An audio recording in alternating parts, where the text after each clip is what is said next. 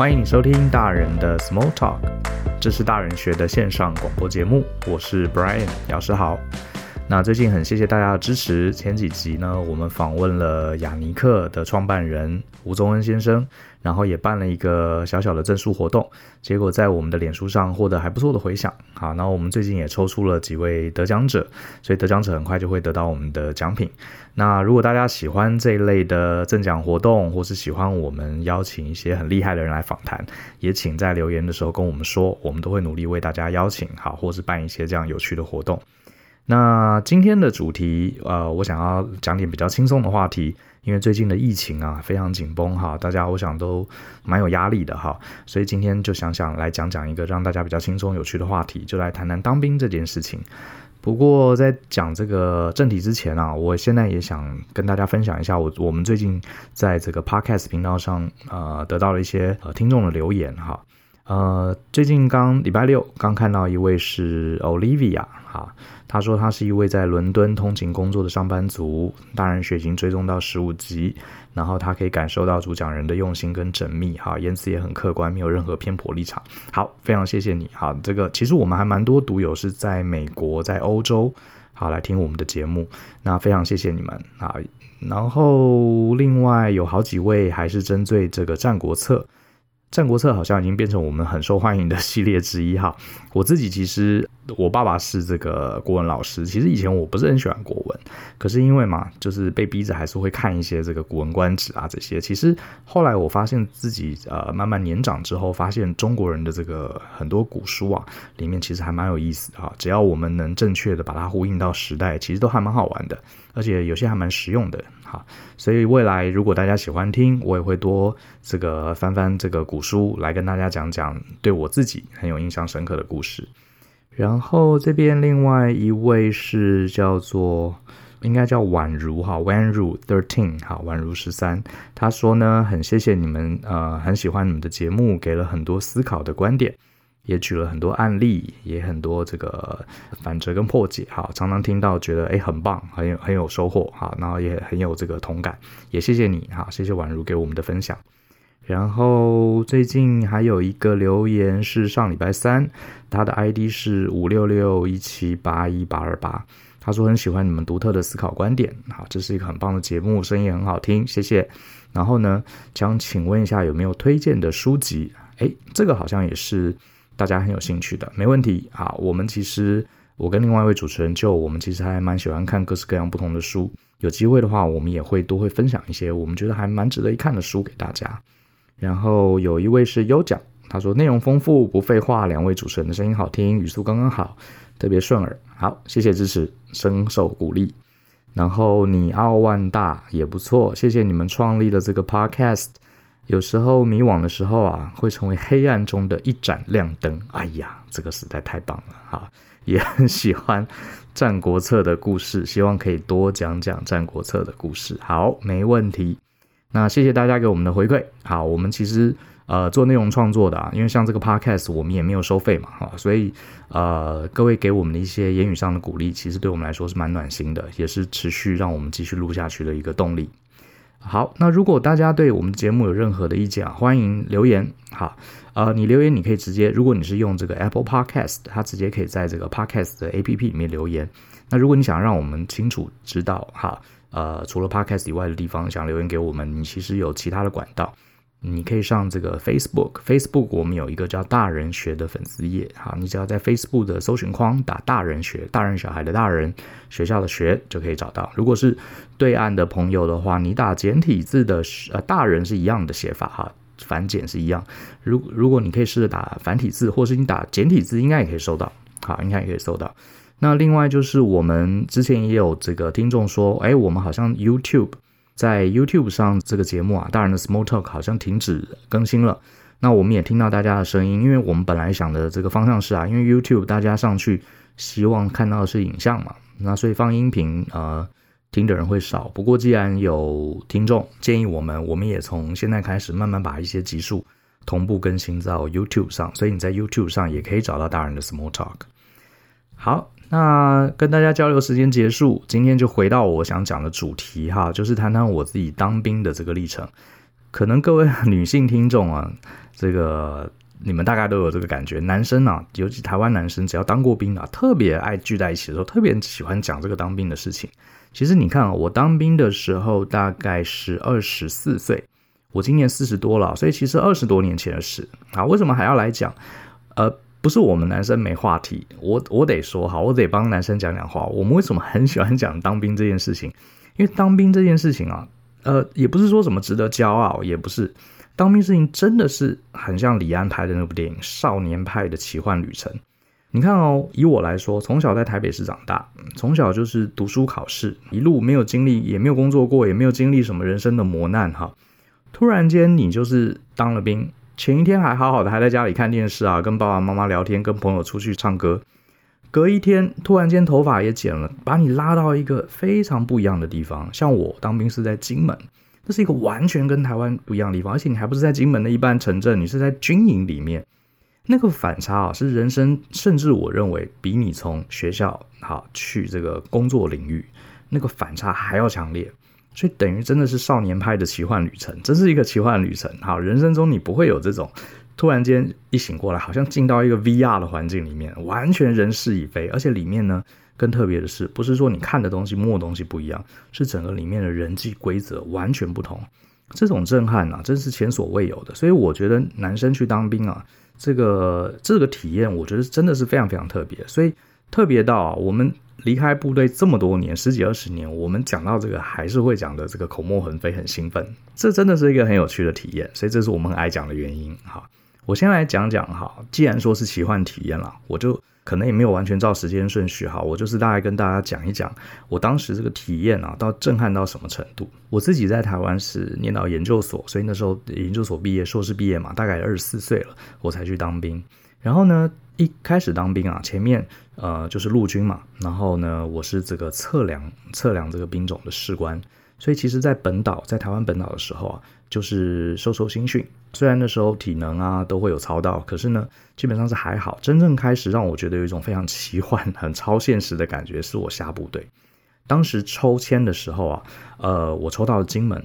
我知道很多人都很怕去外岛，可是当时我的想法不一样，我其实就是想去金门。好，因为为什么？因为我觉得，反正你当兵就是一年十个月嘛。你在台湾当兵，你说啊，当兵希望希望能抽到一个爽缺，可是你爽爽能爽多久？也就是一年十个月，反正就结束。所以当时我是想说，没有去过金门，没有去过外岛，甚至没有去过前线。如果能趁当兵的时候啊，干脆体验一些不一样的这个经历，反而是好的。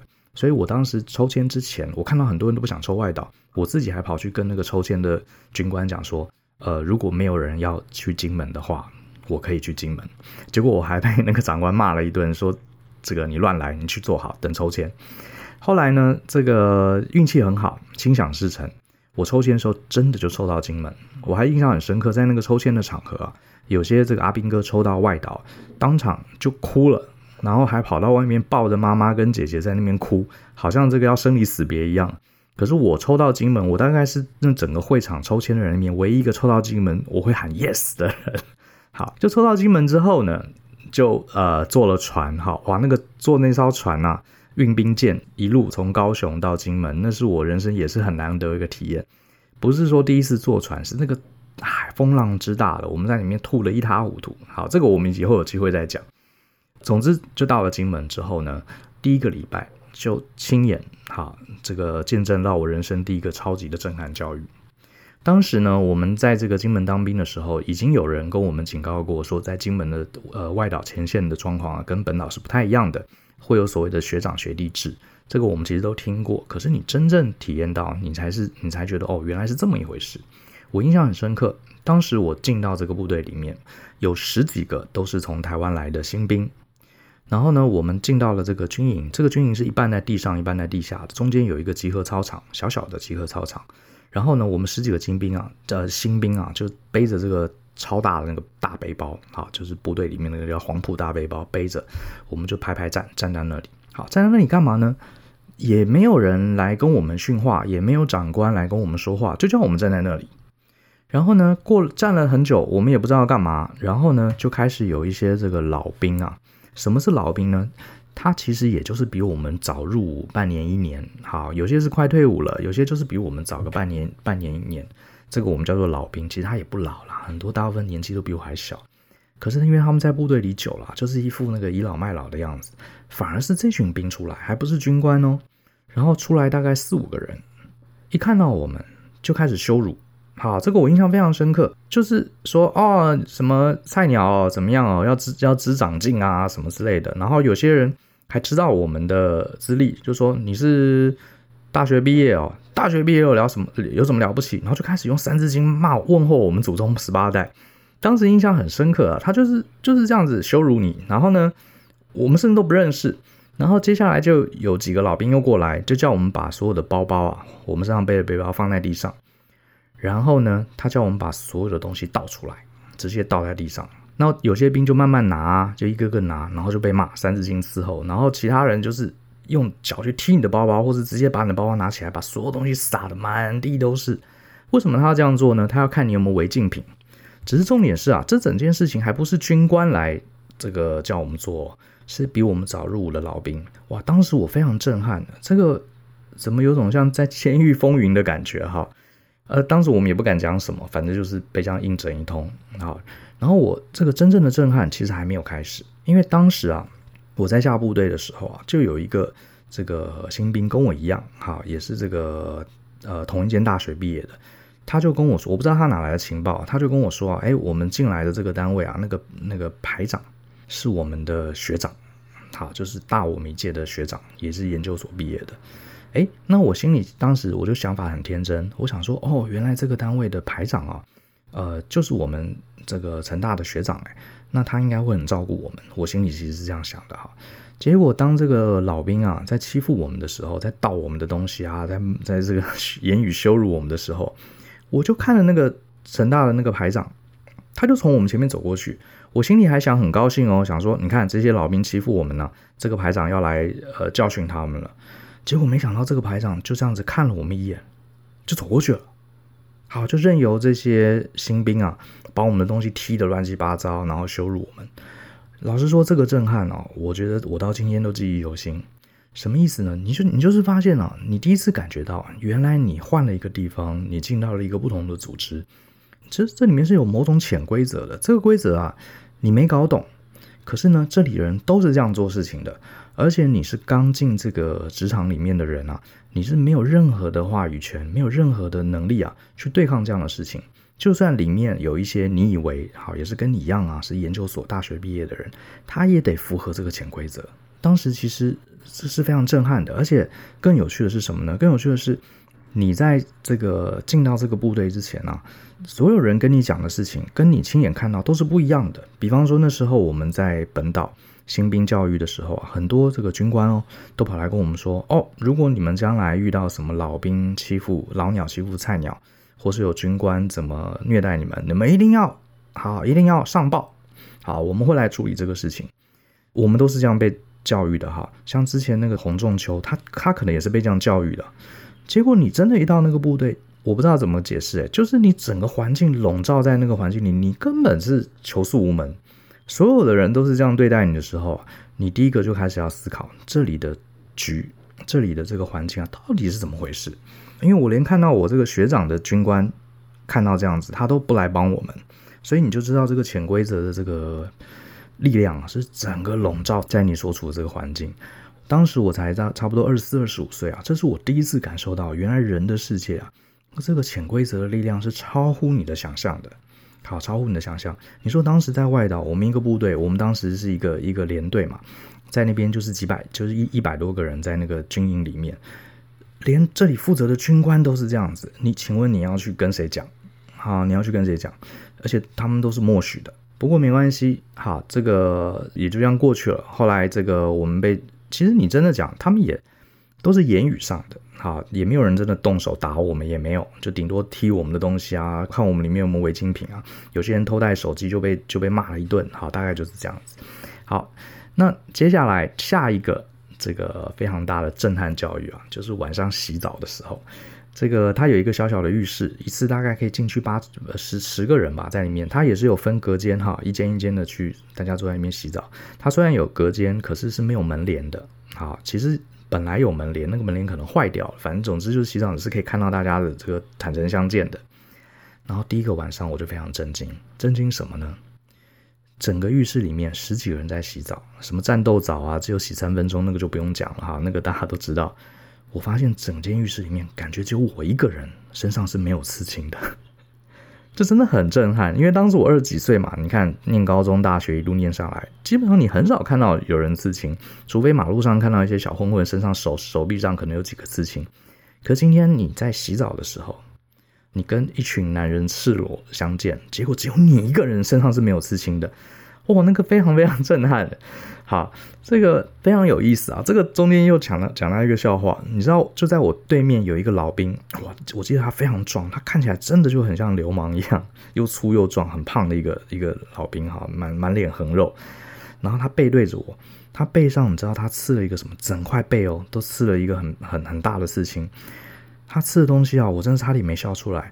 当时这个应该是这个电影《铁达尼号》，好，很夯。他背后居然刺了一个《铁达尼号》的海报，电影海报就是一艘船，然后上面有杰克跟罗斯在船上面。他居然把电影的海报刺在他整个背上，我看了真的哭笑不得。你说要刺青嘛，对不对？混帮派的刺个龙啊，刺个凤，刺个老虎，我可以理解。怎么会这么 fashion？把这个 铁达尼号的海报刺在他的背上，这真是匪夷所思。各位，你听了我讲，觉得很荒谬。这就是我当时，就是一整个当兵啊，就是一个很荒谬的体验。有时候想想，我讲这个故事给别人听啊，我一边讲，我一边觉得，这这是不是我记错了哈？真的我看过这种事情吗？真的是很荒谬。他把铁达尼号刺在背上，而且还没讲完哦。更有趣的是，Titanic 这个字不知道怎么回事，这个刺青师还给他拼错了。拼成 Titanic，整个拼错，把 I 拼成 A 哈，哇，这个真的是很荒谬。然后我真的还要忍住不笑出来啊，因为如果我哈哈大笑，不是岂不是被打嘛？好，这个印象真的非常深刻，全部人都在刺青。然后呢，这是第二个，我这个下部队以后啊，遇到了一个非常震撼的事情。讲完了这个洗澡啊，下一个很有趣的，也让我觉得很震撼的是什么？是这个放假的时候。我们在外岛，当时在外岛当兵啊，呃，是也是有放假的。好，通常好像新兵是没有假期，通常你待了几个礼拜之后，对环境熟了，他们就会礼拜六、礼拜天啊让你放假。呃，放假可是你不能，呃，你只能在外岛放假。好，在本岛放假好像是三个月还几个月，你可以回台湾一次。可是平常礼拜六、礼拜天啊，他是让你在外岛。就地放假，那放假有几个规定哈。第一个就是你大概早上差不多七八点吧，早点名完你就可以离开营区了。那你就在金门可以去逛逛街啊，买买东西啊之类的。很多人跑去这个漫画店啊，有些人去看看电影啊什么的，大概就这样。可是你大概差不多下午四点五点左右吧，记得不是很清楚，你就要回军营。好，回军营等于是让你出去放放风。那另外一个就是，呃，因为我们在外岛是部队，所以你放假的时候是全身规定要穿军服的，也就是你走在马路上，你是很容易被辨识出来，你就是阿兵哥。这个还不打紧啊，这个我印象中，我第一次去放假，我就跑到了这个金门的市区，哈，去逛逛街，好，它有一些街道啊，有一些土产啊，然后可以大家可以在那边吃吃饭啊，其实这个放假感觉也不错的哈。结果呢，呃，我在逛街的时候，跟几个同僚在逛街的时候逛逛逛，突然间你就发现马路上好多阿兵哥在跑，而且是急速的奔跑，感觉后面有人在追他们。然后这时候呢，很多人就说：“哎呀，快跑，快跑！”然后我想说：“哎，这是干什么？这个共产党打来了吗？还是怎么样？”不是，就是整个街道上，其实整个整个街道上，大部分在逛街都是阿兵哥，因为看穿迷彩服嘛，很明显，大家就开始跑。然后我就我就想知道到底在跑什么。结果呢，原来是有摩托车哈，就是像野狼一二五那样，上面坐两个宪兵，宪兵制服跟我们当然是不一样的嘛。他在追这个阿兵哥，然后呢，我周围的这个跟我一起去的班兵啊，也也都跑了，就我不跑。我心里想，哎，我 行得正，坐得稳，我又没有做什么犯法事，为什么我要跑？我想说，是不是那个阿兵哥他做坏事，所以宪兵要抓他？因为宪兵 MP 嘛，就是 military police，就是军队警察的意思啦。我们把它翻成宪兵，就军队警察。我想说是不是他犯了法，做了坏事，所以要追他。结果所有人就叫我跑，我想说我跑什么跑呢？对不对？你看我们就是死老百姓嘛，警察在追人，我们跑什么跑？你跑不是反而被怀疑吗？所以我当然不跑，我就在那边看到底发生什么事。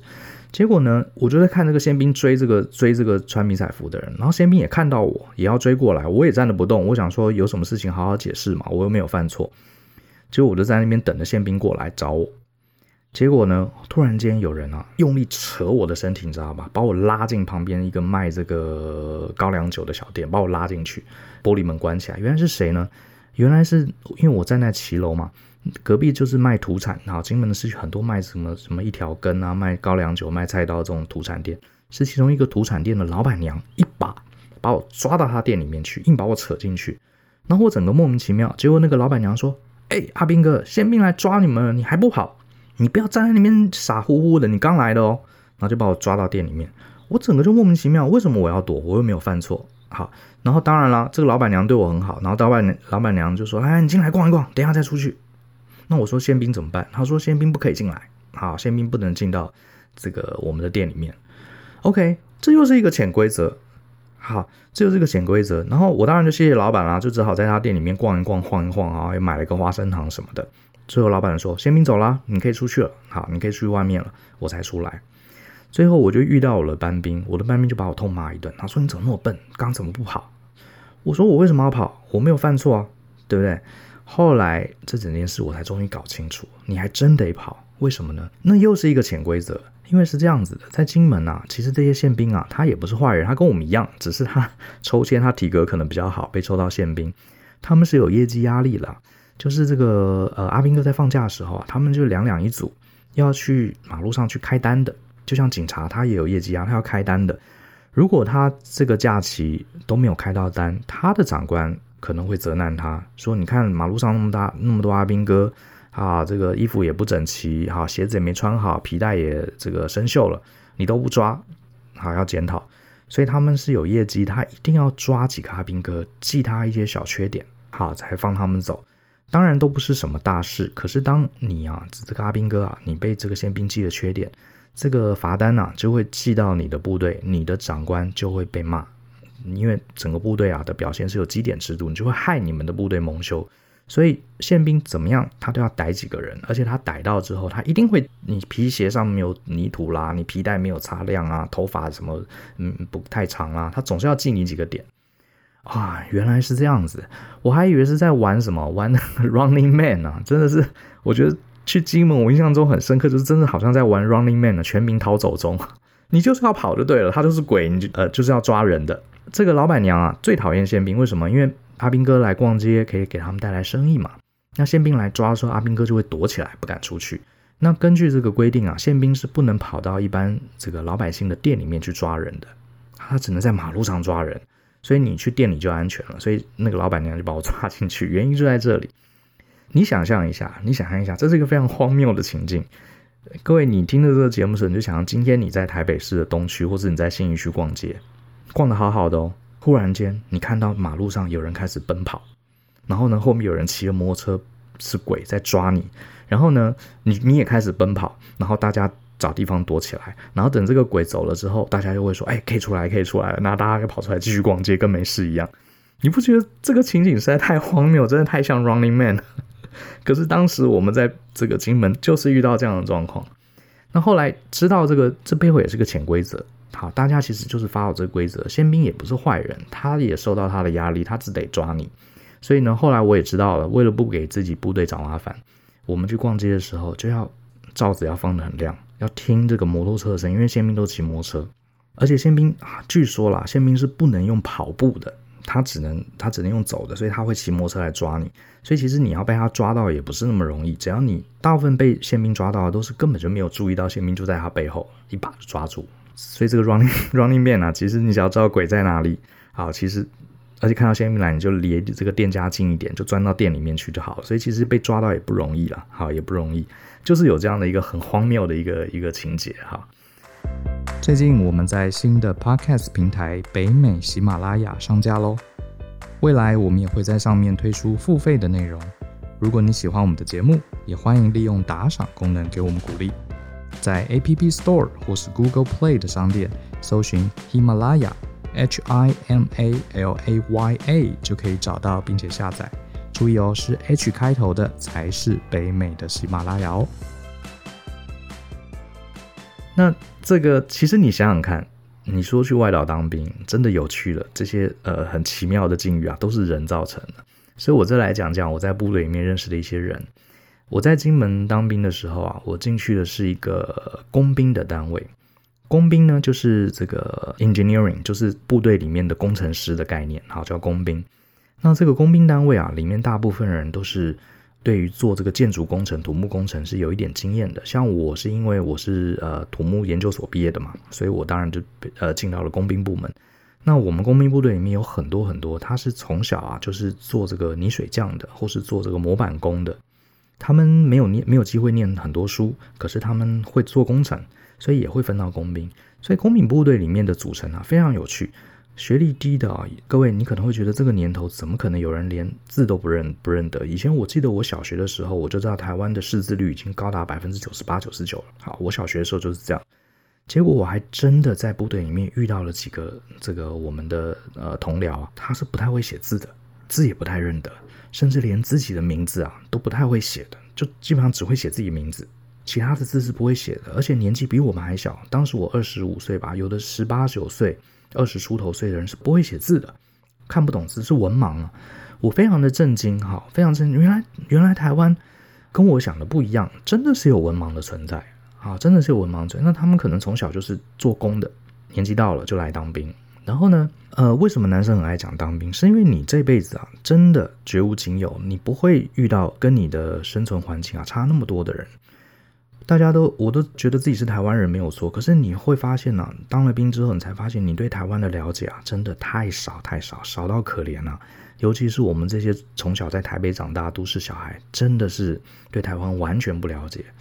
我举个例子好了，晚上在睡觉的时候，好，我后来升了班长嘛，所以就是在部队里面稍微有一点权威。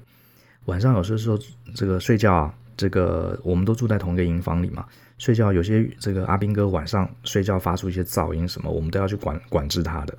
那有一次呢，晚上睡觉的时候，这个上上铺哈，上铺我睡下铺，上铺的人呢就发就发出了滋的声音，好像是什么电电动的机器的声音。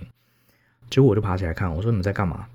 结果上铺啊，有两个兵拿着手电筒，小小的在上面不睡觉。他们在干嘛？他们在刺青啊！他们真的很喜欢吃。他们不知道自己哪弄来那个小小的刺青的机器啊。两个人在这个上面互相帮忙对方刺青，用那个刺青机。你怎么会想到有人做做这样的事情？这真的是很荒谬。可是对他们来说，哈，呃，刺青就是一种身份的象征，代表哎，我有刺青，我比较上道。那在部队里面，外面也找不到什么刺青师傅，所以他们自己就带了一个机器，不知道从哪里带来的，就在上面刺青，然后刺得很痛。然后呢，重点是自己刺，当然刺得不好嘛，因为他们都不是专业嘛，所以上面画了这些图，写的这些字啊，都乱七八糟。最后还叫我，因为他们知道这个班长有读过读书比较多嘛，还叫我来帮忙打样。你 所以我就说不行，你们晚上睡觉。好，晚上睡觉，就我白天的时候还帮他们写了几个字，好，他们很高兴，照那个字来打样。否则他们自己在手臂上刺个什么什么猛啊，什么呃什么道啊，呵呵忠啊义啊，刺的歪七扭八，那个字写的跟小朋友一样歪七扭八，然后就刺在自己的身上。好，我也看不下去，后来还帮他们做几个写了几个字。哈，所以你说这种事情，你你这辈子怎么会遇到？好，自己在床上面帮忙刺青。然后呢，大家可能听过部队里面每个礼拜四有个莒光日，就大家看看这个部队里面这些宣传影片。然后呃，有个重头戏就是我们要写莒光日记簿。那莒光日记簿是一本厚厚的，每个阿兵哥有一本。它这个封皮上啊，呃，有一些夹层。那通常我们会在上面贴一些自己的生活照。那莒光日的时候啊，大家其实也比较轻松。然后我们举光日记簿拿出来之后呢，大家就会交换一下，交换什么？其实就是女朋友的照片啦。好。因为很多阿兵哥都有女朋友嘛，大家就交换一下。哎呀，你的马子很正啊，什么之类的啊，就很开心。就臭男生就是这样。结果呢，这个也没什么。结果呃，有有一个班兵就在传他的照片，大家疯传。好，那然后我想说，这个大概他女朋友长得比较漂亮吧之类的。结果根本不是，传到我这边的时候一看，我的妈呀，他这哪里是女朋友的照片？这是他自己以前在入伍之前他的职场照片。什么意思呢？他的以前是在做鸡桶的，在庙里面当鸡 鸡桶哈。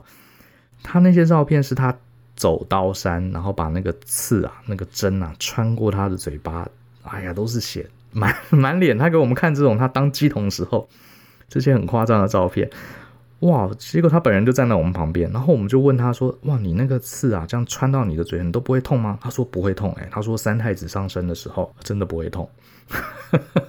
这个印象很深刻哈。你你不觉得？对我们，我们的我们都知道台湾有乩童，可是今天这个乩童他就坐在你旁边，跟你朝夕相处，每天跟你一起吃饭。重点是他还是一个蛮有趣、蛮可爱的人。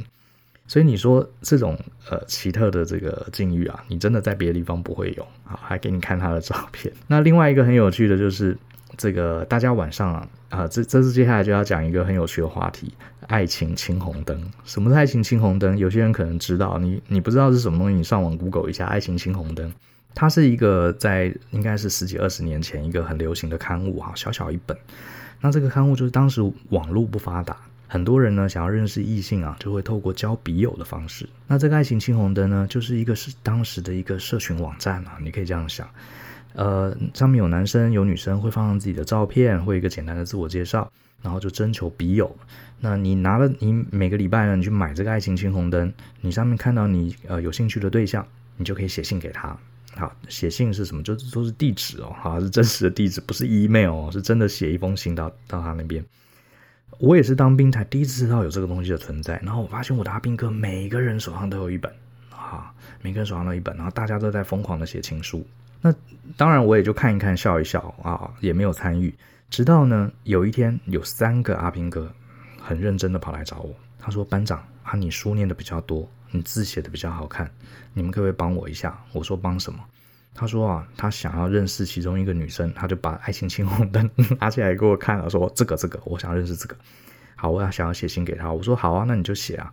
他说不是，可是我已经写了三四封了，对方都不理我，一定是我字写太丑，好，所以没有用。所以班长，你帮我这个忙。那我当时也有空嘛，我说哦好啊，不然我帮我我说我看看你怎么写的。结果这三个阿兵哥就把他们各自写的情书啊拿给我看，还不光是字写的歪七扭八，也不是这个呃文句不通啊，乱七八糟，还不是这个问题哦。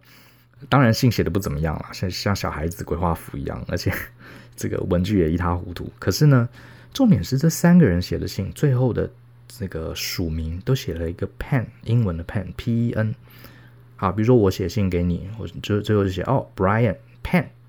好，Alex pen，Chris pen，我就问他们说，为什么你每一封信最后的结尾你都要写一个英文的 P E N 呢？这是什么意思？这是什么代号吗？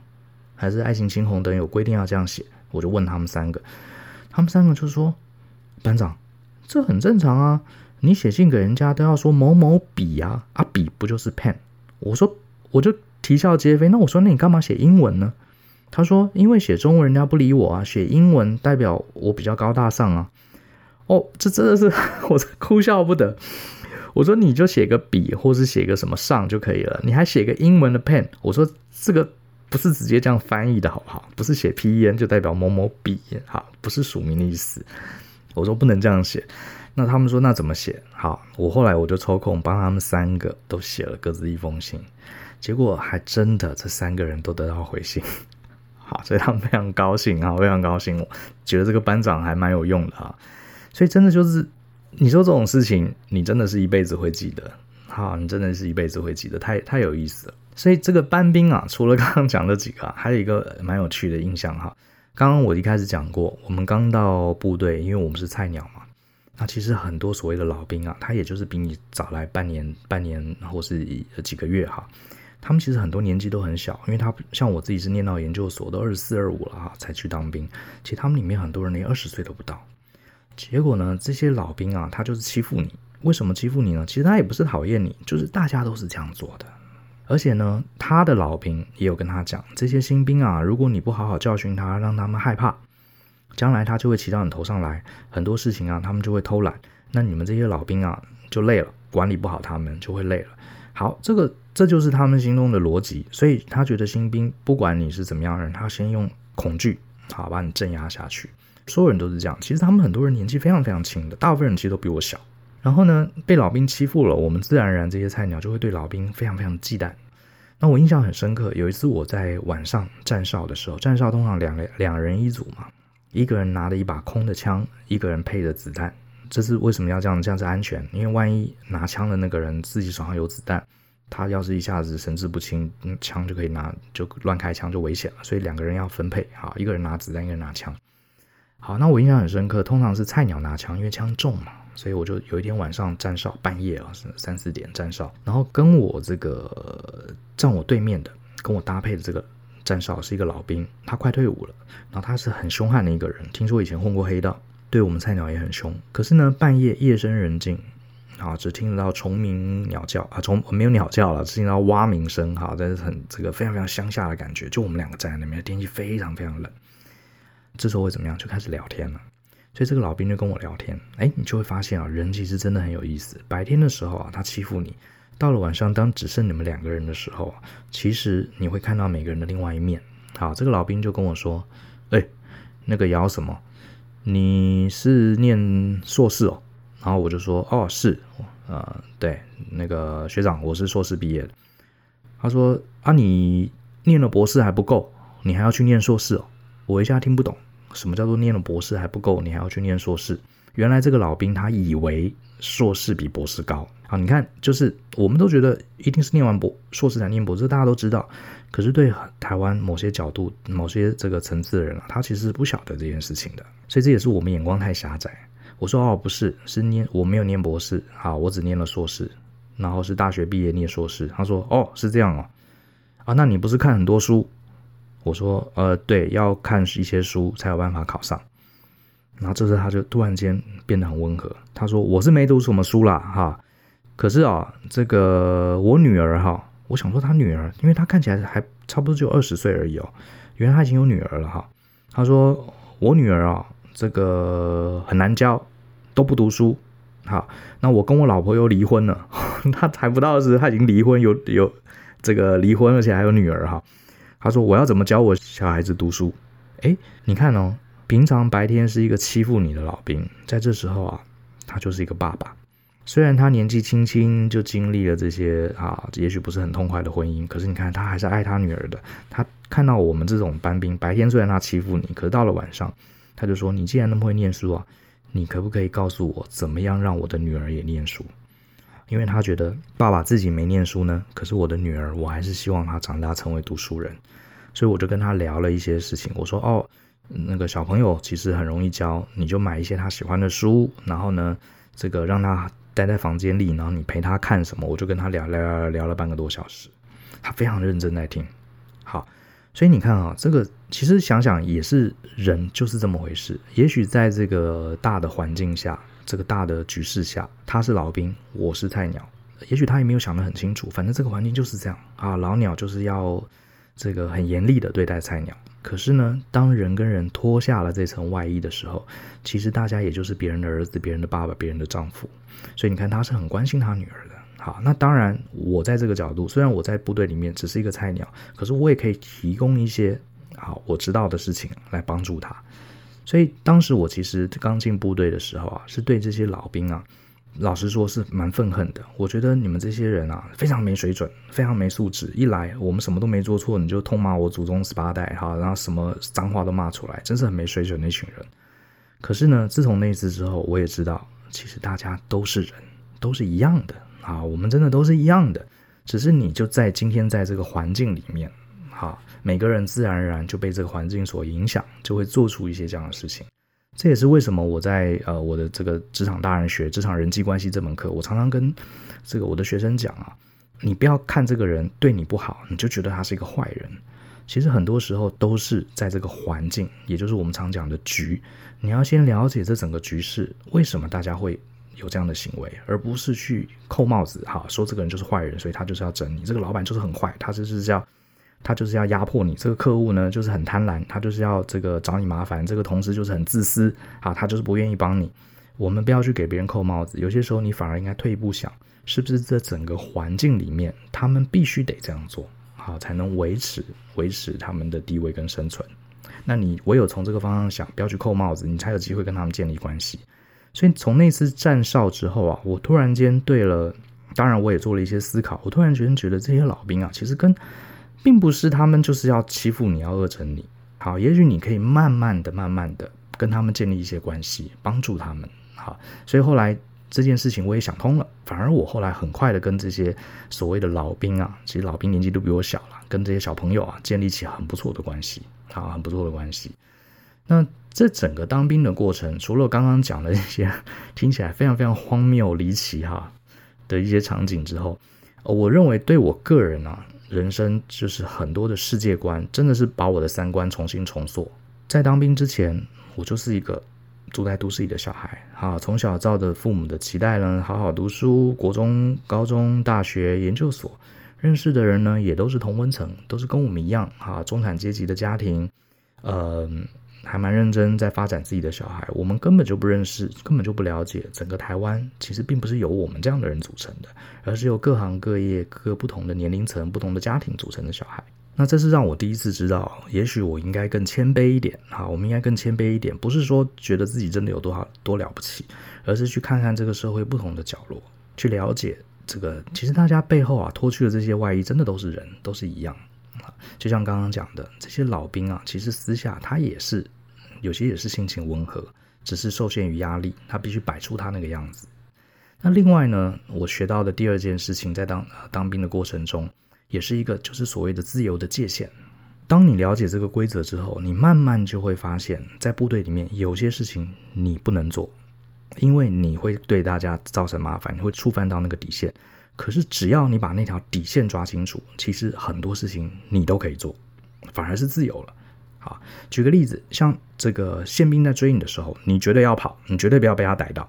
为什么呢？因为这个东西还不是说哦，我正气凛然，我没有犯错，为什么我要跑？好，我我本来我本来就是这样想的，可是后来你仔细一想，你被宪兵抓到，他会产生一个连锁反应。虽然这整件事情很荒谬，可是问题是，当时我只是一个阿兵哥，我不可能去跟国防部讲，叫他改革这件事情嘛，对不对？可是呢，我要是被抓到，我的连长、我的排长都会遭遇到麻烦，而且最后这些麻烦最后还是会转嫁到我身上。那对我来说，我要做的事情很简单，有宪兵来抓我的时候。宪兵也很无奈，好，重点是宪兵也很无奈，他也必须要抓到一些人，否则的话他可能没有办法放荣誉假。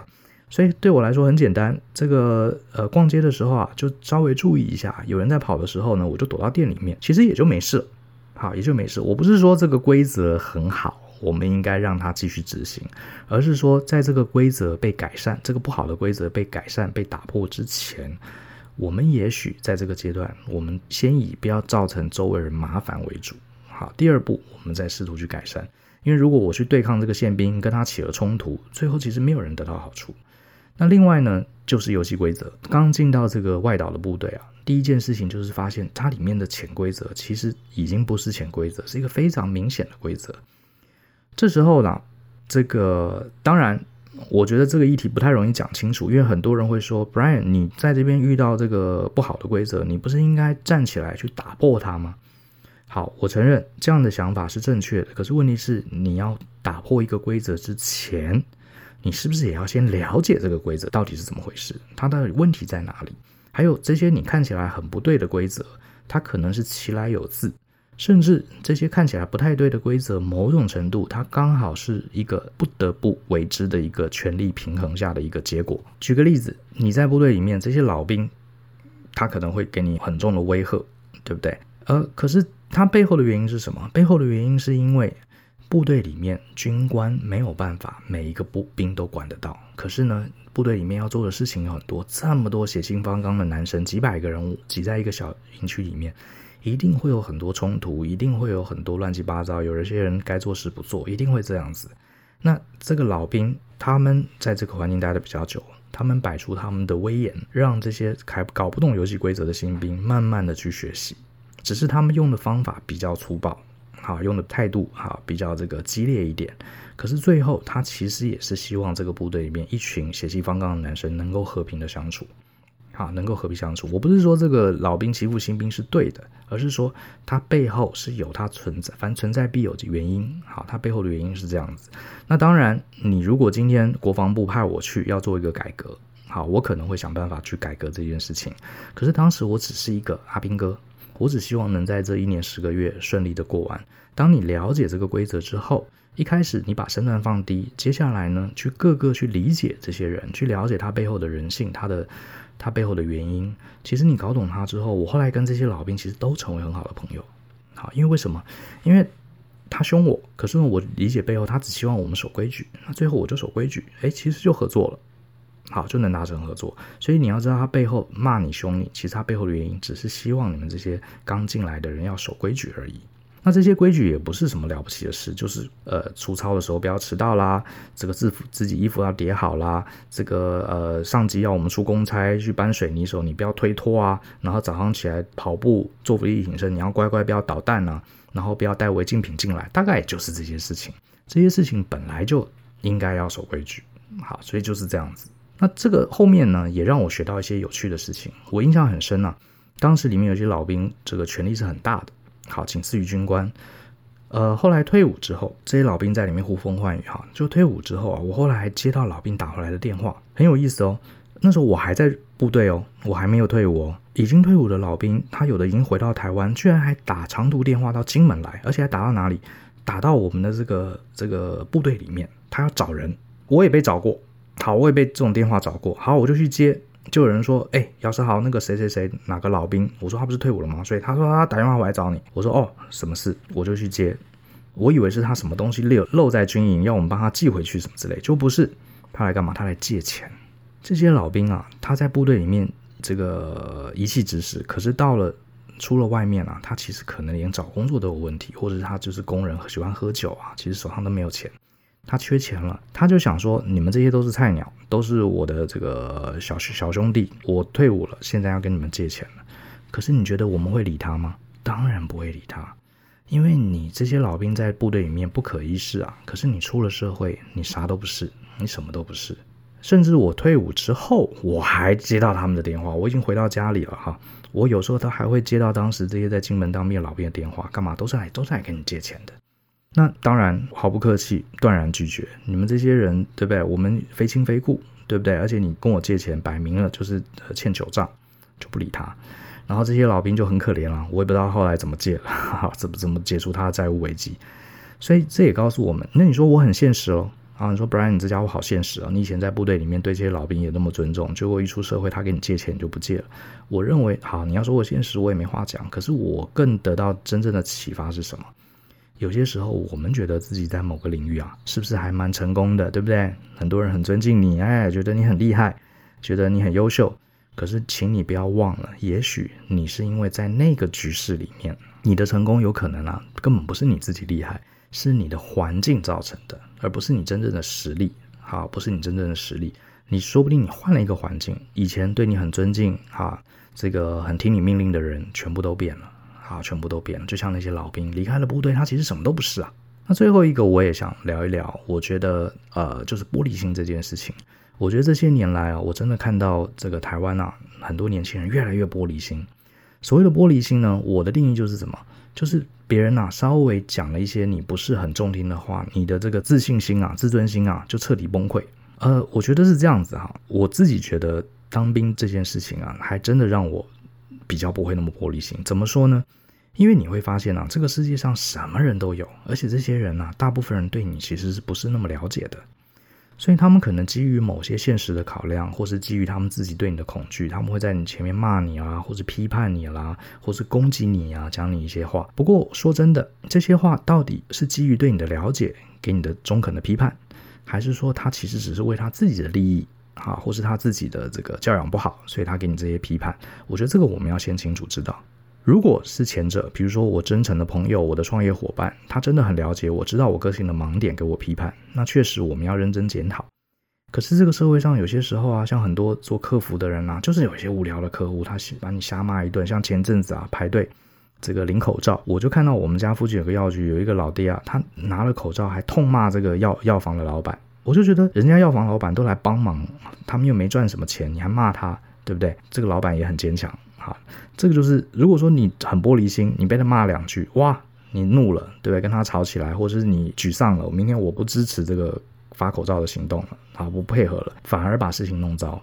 所以这个玻璃心还蛮重要的。我觉得我们要先去思考，他这个人讲话的分量，你该看重多少。好，举个例子，像当兵的时候，这些老兵根本不认识我们。他只是基于这个环境，啊，他必须得对我们下马威。所以后来在部队里面，你常常被这些人面对面痛骂三字经。可是骂久了，其实你也皮掉了，你也习惯了，因为你知道他只是在演一出戏，那你也是演一出戏，你就是给他骂。可是呢，会不会痛？其实不会痛。好，其实没有必要为别人对你的批判，任何一句话，任何一个不礼貌，去做出激动的内心的回应，其实是没有必要的。所以呢，后来出了社会，我发现当兵其实对我改掉这个玻璃心的毛病啊，其实非常非常有帮助。